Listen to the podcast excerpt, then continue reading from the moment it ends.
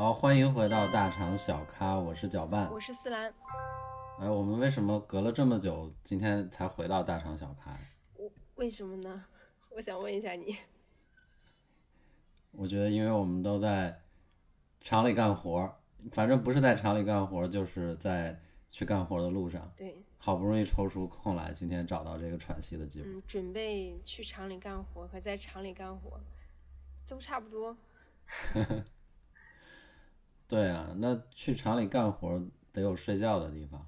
然后我最近发现，我看到很多报告，就报道很多人都是独居的状态。就国内说，至少有接近八千万人的成年人都是一个独居的状态。然后我看到就是在瑞典，嗯，他们已经有超过一半的成年人是独居了，整个国内的这个情况。所以我不知道，就是我觉得咱们是不是也都有各自有一个独居的经历啊？思兰，你现在是什么状态？对我一直都是独居生活。嗯，基本上没有体验过跟别人合租啊什么的这种。嗯，那你为什么会选择一个独居的状态？我是觉得，就是从隐私来讲吧，我不太喜欢跟别人 share 一些空间，比如说卫生间啊、厨房这种的。而且，而而且我感觉就是有下了班之后有自己的空间的话，会让自己心情很放松。就这种感觉上，也是独居能够带来给我的。但如果要是有室友的话，你也不知道哪天，呃，下了班你非常不想见到别人的时候，他就在家里很活跃。因为人类的情感其实没有办法共通的。对。那我理解会不会是因为你没有找到一个特别合适的室友，或者说找一个特别合适的室友是非常难的？应该说是基本上是很难的吧。如果说你的室友是你的朋友的话，那你们就要因为就是工作地段来就是彼此迁就。可是如果说在这种比如说上海啊、北京啊这些大城市，就大家自己都迁就不来呢，怎么能就是说去迁就别人呢？所以一般来说，我身边有一些朋友，他们独居或者是选择跟别人合租啊，其实他们都是嗯。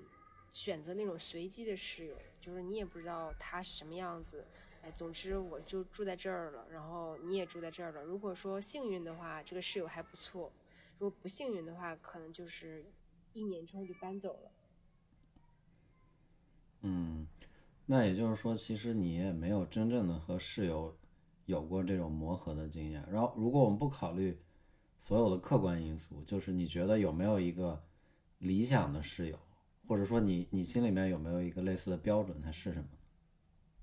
我觉得就是好的室友，其实就是跟朋友一样吧，可以一起开心的时候吃个饭，然后天气好的时候出去遛个弯儿之类的，然后在情感上也会有一些依赖吧。但前提可能都是一些空间是彼此都是独立的。嗯，只有在情感有需求的时候，恰好你也有需求，然后两个人可以呃。一起去做陪伴吧，我觉得最大的可能就是陪伴。嗯，我觉得现代人他的那个兴趣也很多，比如说我我喝酒，然后我的室友不喝酒，那我可能就找一些我喝酒的朋友，那我可能喜欢去玩滑板、滑雪，那我我的室友不喜欢，我又又是另外一批人，所以一个室友其实很。很大情况下可能不能完全满足我的社交需求或者陪伴需求，那这时候我觉得独居可能是一种更灵活的一种一种方式，能够去满足我的各类的这种需求。嗯，而且独居有个好处，比如说你想搬家，你的工作变动了，那你可能就想住在公司附近嘛，那你自己搬的成本就比较低。我知道有一些朋友，他们就是跟别人合租嘛，那可能就是要考虑一下室友的心情。然后，如如果搬家，他会转租啊之类的。然后，啊，这个房子在要什么样的室友啊，其实也是一个比较麻烦的。如果说本来跟室友相处比较好了，呃，感情上他可能就不想搬家了，或者是本来就是比较好了之后，他会考虑说他再招一个让他室友能接受的人啊，或什么的。我觉得这些因素会影响到你的一些决决策。但你独居的时候，就是类似你自己一个人说走就走了，跟房东说房子退掉，或者是转转租掉，都比较方便。是的，就是现代人很多时候他都是有一份工作，然后他在选自己住的地点，而不是说我因为我住在哪儿，然后我就一定能在附近找到一份满意的工作。对，哎，那你觉得像这种陪伴的需求，我观察现在很多，无论是独居也好，或者是有伴侣的这种情况，他们都会去养宠物，养猫啊，养狗啊，或者养一些小动物。你觉得这种方式能不能解决对于那种对于一个完美的室友的这种替代？那我我感觉就是我身边就是独居的养猫养宠物的不多哎，大家都养天猫精灵，你知道吗？或者是养一个什么小爱之类的。但我身边一般都是情侣养猫啊什么的，就是他们都跟我说说，如果是情侣的话，就是一起养猫，在在要孩子这件事情，其实是能够看得出男人的一些特点的。但是独居的话，我身边还蛮少的。你身边养猫的多吗？嗯，我身边我观察女性独居养猫的还是挺多的，就是特别是单身的状况，那并不并没有男朋友，或者并没有老公，有有一只猫对她来说，反而是能达到一种陪伴。然后从某种角度来说，是不是女性她也有一种想要催产素分泌的时候，想要有一种照顾照顾小动物，或者说。呃，照顾人的这种需求，然后通过这种宠物来来满足。而且像猫这种动物，其实它不需要像狗嘛，你早上可能要去遛狗，或者晚上要去遛狗。而且猫也就是比较爱干净，所以很多女性会养猫。然后它也不会特别粘人，它永远跟你保持一种让你舒适的距离。所以我觉得我很能理解就是这样的状况。不过我身边养猫的。独就是独居的男性也很多，然后就是我发现互联网人特别喜欢养猫。我后来就是看到一个报道说，就这种毛茸茸的，就是猫啊狗啊这种，会起到一个解压的作用，就是就是撸猫撸狗啊，它都会让人就是压力放松。所以我身边就是不太分性别养猫，但是呃如果单身的情况下。按照比例来说的话，就男生女生其实都差不多，但是那个还更多的情况还是情侣吧。我觉得独居有点像像你刚刚说的，就是独居有点像做一只猫的感觉，就是跟这个社会有一点点的距离，跟这个群体有一点点的距离，但是呢，好像又有一点点的连结的感觉，就是可能大多数猫性格的人，不管男人男人还是女人，都喜欢独居。对，就有的人他在闲暇时间，他很喜欢找一个，比如咖啡馆，嗯，或者书店这样的地方待着，就是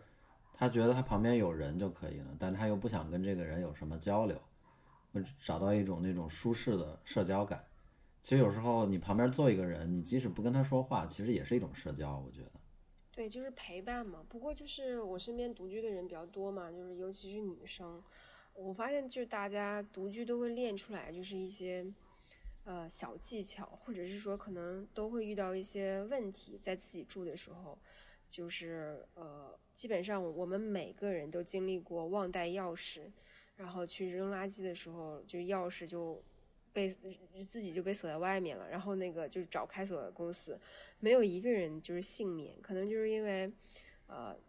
之前也没有那么多的，就是那个。密码锁呀，或什么的，但是现在大多数人都开始换密码锁了。还有就是外卖过来的时候，大家都跟他说放在门口就好了。就就是独居的女生一般不会说啊，就是自己开门去取去取外卖啊，拿快递之类的，基本上都让他们放在门口，就因为为了安全嘛，这种的。而且我还有我还有一个朋友，就是我后来去他家的时候才发现，就是他自己睡觉的时候，在自己的房子里面。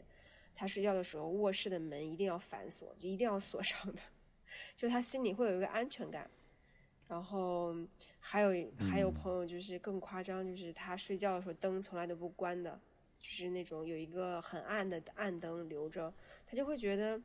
这种安全感，我觉得就是独居的人内心其实也是恐惧的，可是因为一些外在的原因，不能够呃没有办法跟选择跟别人就是住在一起的时候，呃大家都想了就是各种办法来解决这个问题。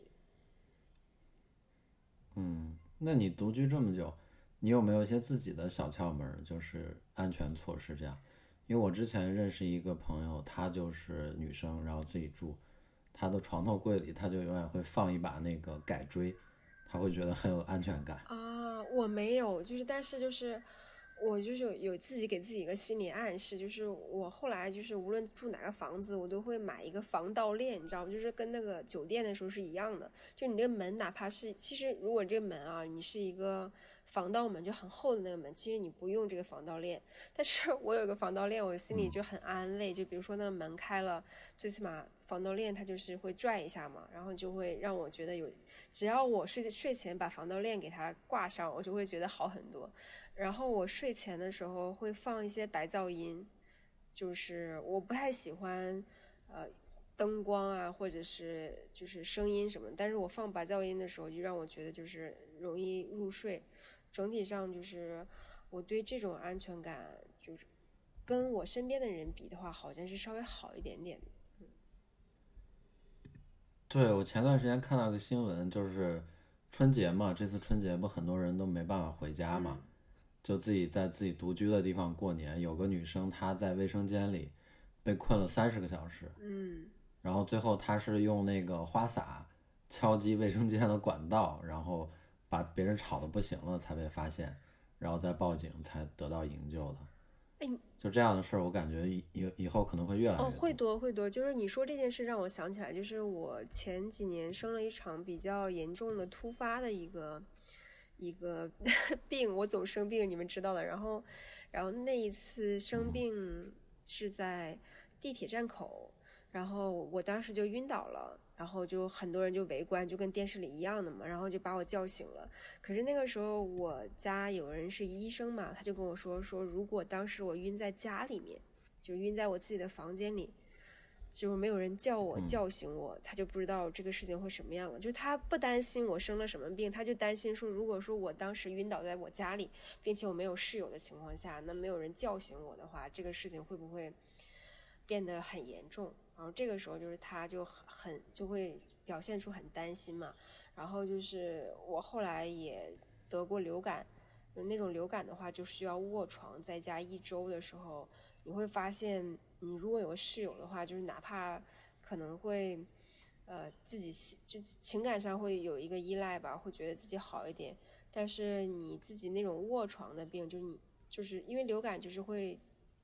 头会像炸一样的，并且是。浑身没有力气，并且你没有胃口的时候，然后那个时候我因为自己住，所以我只能就是每天点外卖，就点粥。我现在就感觉这个外卖这件事情就解决了大问题。如果没有外卖这件事情，我可能就是要让家里人来照顾我呀，或什么，就很难很难的去生活下去。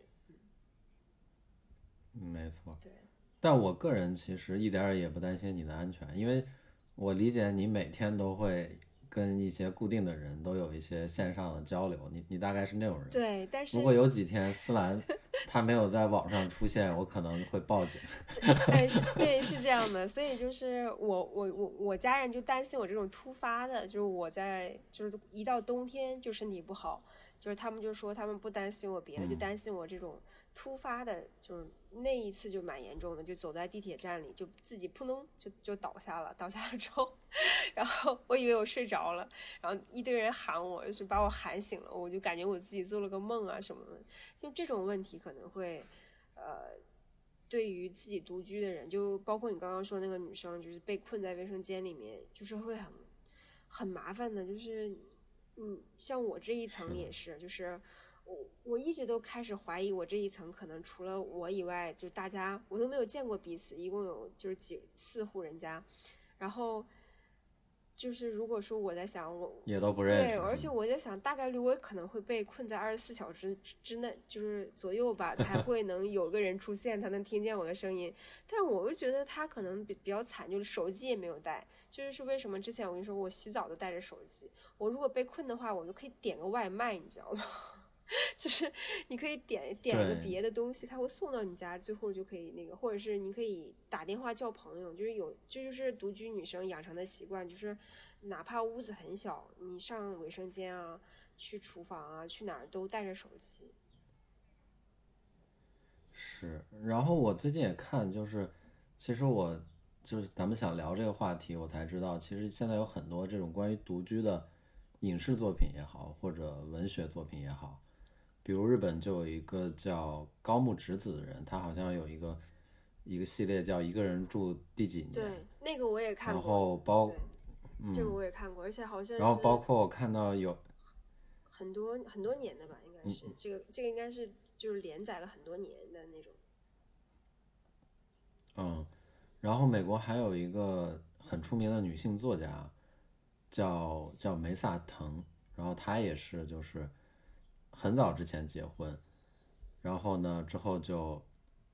跟一个同性恋结婚了，就是共同生活了十五年之后，然后他又去选择这个独居，然后写作啊，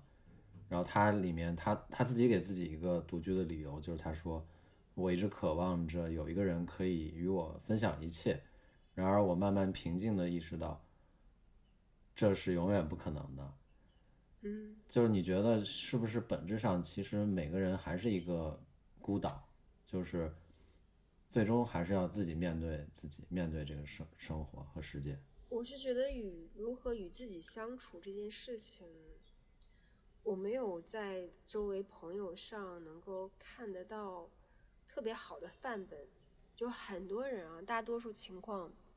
都是不能够与自己相处的，并且不能够独居的。然后，呃，包括有些人是焦虑的，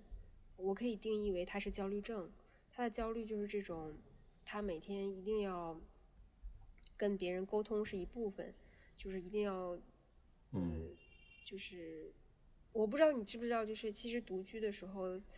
呃，如果你一直在看电视剧啊什么的，其实这也不是独居，这其实也是一个缺乏，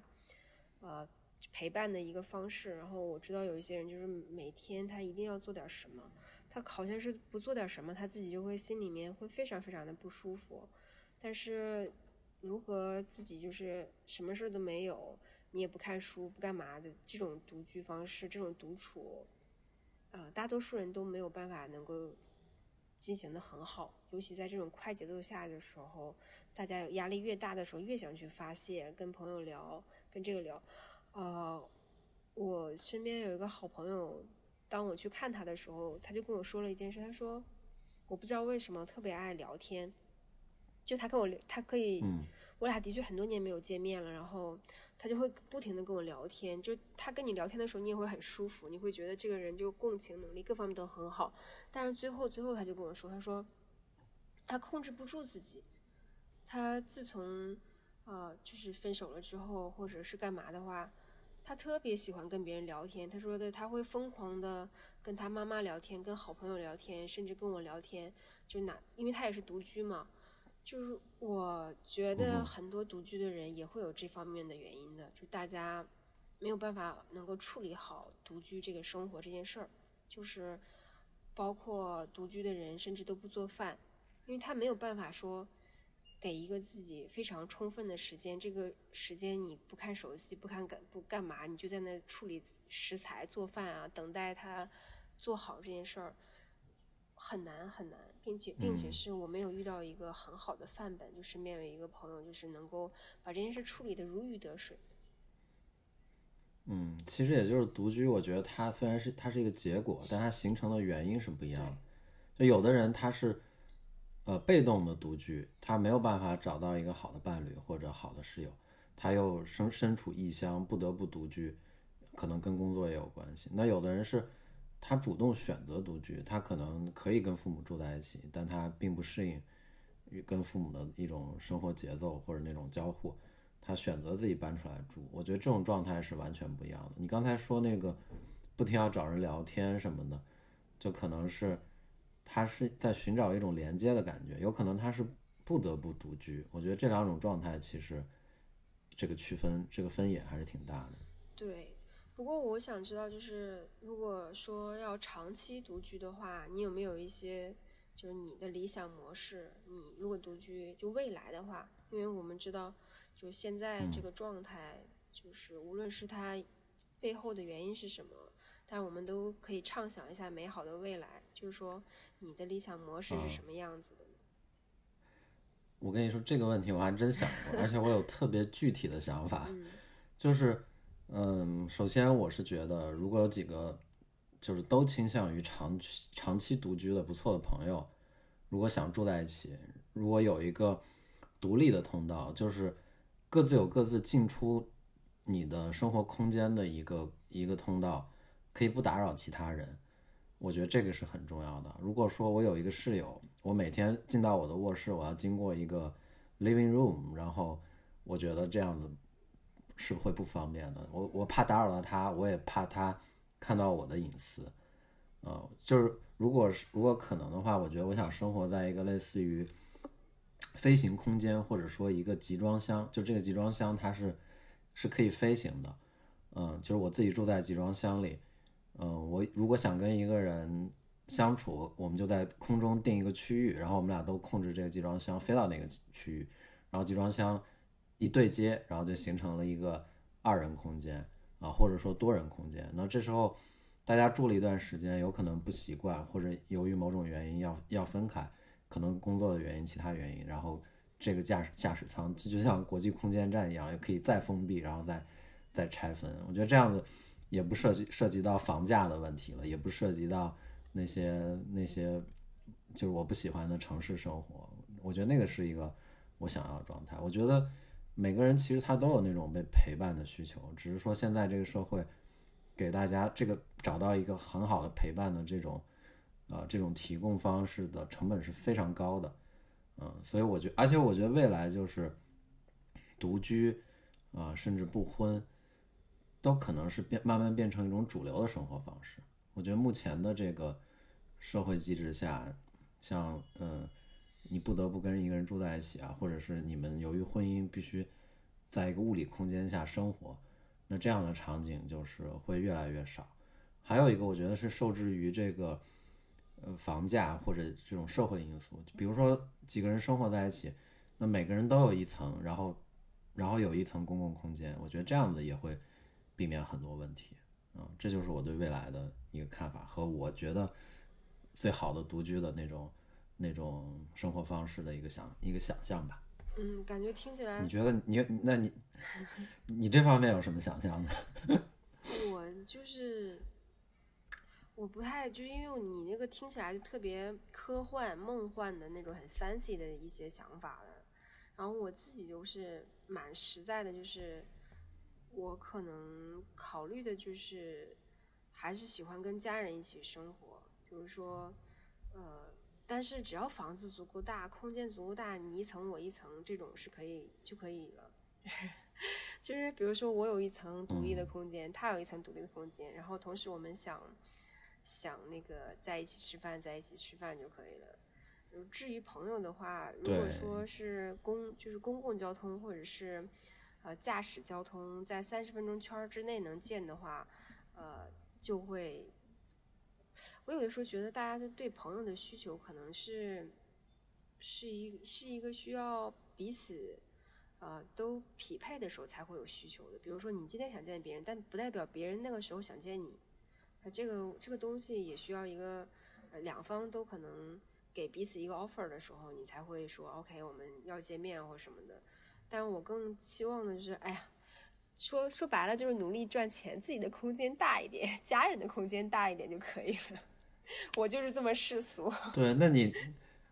那你不就是想要一个欧洲时期的城堡吗？足够大，然后家人生活在里面，里面还有空间专门是客人来的，你邀请各种你想要的 客人，他们放假了，你邀请了他们也有时间来你这儿住上个把月。对吧？然后有事情又走对我就是这么就是想当一个承包主。我就是这么古朴的